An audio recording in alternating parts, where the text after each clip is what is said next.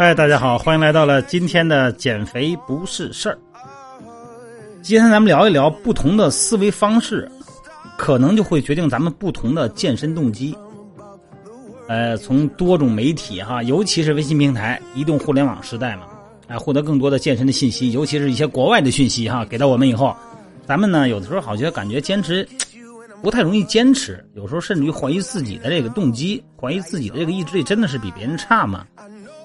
咱们这个亚洲人和西方人有很多的不同点，这个体貌特征不同，文化习俗不同，这个吃什么东西饮食传统不同，很多不同。但是东西方最大的差异在哪儿呢？最近我看这个煎蛋网啊有一篇文章说，这个东西方最大的差异，东方啊是整合型的思维，哎，它整合型的思维，那个西方呢，它是分离型的思维，它这个思维模式完全不一样。那什么是整合型思维呢？就是说，看待物体的时候，哈，咱们看东西的时候，喜欢从环境的整体出发，强调事物之间的关联，这是咱们中国人、咱们东方人，哈，不光是中国人，咱们东方人的这种思维模式。而分离型思维的人呢，就是说这个西方人的思维，哈，分离型的，他们更习惯于关注环境中一个个分离的信息，强调的是什么？一码归一码，他不扯。科学家哈专门做过一个实验。找一个中国人和一个美国人共同观看一个画面，你比方说森林里边的老虎，美国人看完以后呢，就很快把这个视线啊聚焦到老虎身上，而且呢盯着老虎看很长时间。也就是说呢，他更关注分离的信息。咱们中国人不这样，啊，中国人看完老虎以后呢，咱们再看看后边的树林，哎，然后去想这老虎呢是不是刚吃完呢，或者老虎在在干嘛呀？他总是把这个整体的信息作为关联，喜欢找各个环境各个部分之间的联系。这个整合和分离这两种思维的不同模式呢，就造成了这个东西方人的不同的区别。咱就说这个吃饭，生活方面啊，咱们中国人菜呢，中餐呢，那个讲究就是呃，通常现在吧，咱们讲叫少油少盐少糖嘛，是吧？啊，然后翻炒片刻啊，这些字眼儿。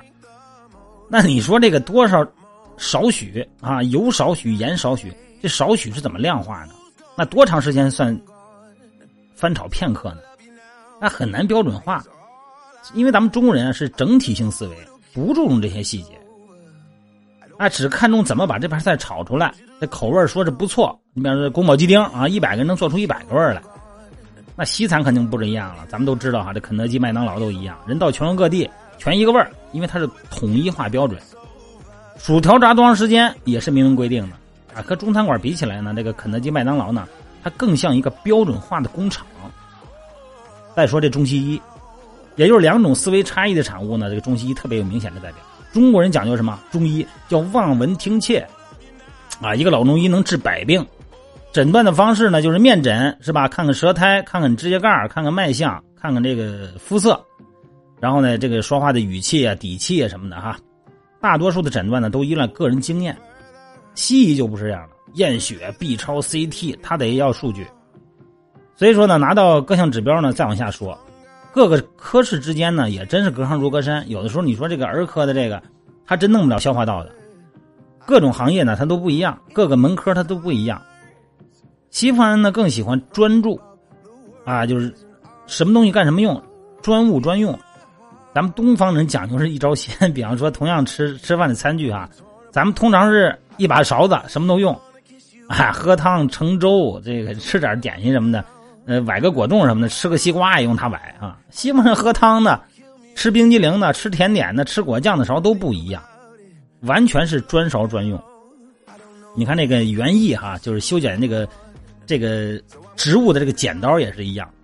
东方人就一把大剪子，西方人剪草的、剪树枝的、剪花的、剪灌木的，不同的植物呢，啊，甚至于同等植物不同部位。它都相应的工具，你看咱们家里边现在餐具里边，以前咱们家刀就是一把菜刀，是吧？什么生的、熟的、切肉的、切菜的。后来慢慢的呢，你看咱们现在有一套一套刀具，你看这个刀具还特别好看哈，有尖的，有宽的，各种各样的。这种刀具，这种区分化也是从西方那边演变过来的。那健身呢，回到根儿来也是一样道理。你看咱们这边讲究什么呢？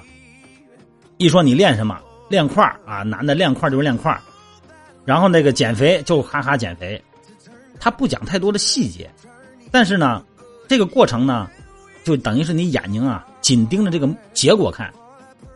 但是你看人家西方人的健身就不一样，他就要求你把这个东西给我掰掰扯清楚了。你要是请私教，你到底这个东西你给我做这东西什么目的，能达到什么样的效果？他给你盘问的是里里外外的干干净净的。这个一方面呢，增加他对运动过程的关注；另外一个呢，也就从另外一个角度来刺激了你教练的专业水平的提升。你想糊弄他，那糊弄不了。他老问你，所以他们要的是清楚，甚至于说呢，你看那个不同的运动项目，以前哈，当然跟经济行业有关。以前咱们就是一双鞋。这一件衣服，就是什么都练。你看这个，后来咱们东西方文化交融以后，尤其是现代的哈健身运动以后，你看这个鞋哈，功能性特别强。你包括现在的衣服，我不知道大家有没有注意哈？什么样的运动项目穿什么样的衣服，穿什么样的鞋？有的呢，户室内的、户外的分的特别清楚。这个不仅仅是咱们经济水平达到这个层面了，更多的呢。也真的就是对这个运动过程的认知完全提高了。不同的东西用不同的这个工具，健身、增肌、减肥啊、康复，完全不同的细化。所以说呢，有的时候说的这个话题呢，咱们也替教练们、替咱们朋友们，你请的私教哈，还有咱们这个国内的这些教练们，呃，给大家给咱们的健身人群解释一下。有的时候啊，说我们这教练，我也请过私教啊，这种教练水平不高，什么都不懂，什么什么什么，不是这样。咱们现在啊，这个需求提高的太快了。咱们现在从微信平台上获得一些新的一些健身的项目，一些运动的方式姿势，咱们就想让咱们的私人教练呢，立刻就掌握。然后，哎，教练，你看我今天这个，我看人家外国有一个这个这这个这这这个动作，我想练这个，这练哪儿的？这为什么要这样练？这外国这个运动康复啊，包括健身啊，它经过了很多年了。咱们国家呢，最初呢也就刚刚就是做一个器械的操作而已。你说啊，把一个正常的体能训练上升到一个康复性的功能性的训练，这就需要特别长时间的一个积累。有时候咱就觉得我花了钱了就应该知道，咱们给咱们的教练呢一点提升的时间，真的是教练都是非常努力的，在私下里呢。大家经常的探讨啊，教练之间互相的学习，啊，有一些培训的，经常的培训啊，有一些经常的也有时候经常打电话留言咨询什么的哈。所以咱们知道他们都是很努力的，所以说咱们也作为咱们健身人群来说呢，那钱是花了是不假哈，也给大家一个时间一个空间，啊，提升只是时间问题，只要有一个好的态度呢，也就希望咱们都能享受到好的结果哈。今天不多说了，东西方文化有差异，咱们呢用咱们的思维模式。对咱们现行的接触到的、触摸到的东西，要有一些体验。更多的呢，还要关注这个过程啊，关注健身的过程，不要老盯着那个健身的结果啊。啊，今天咱就聊到这儿啊。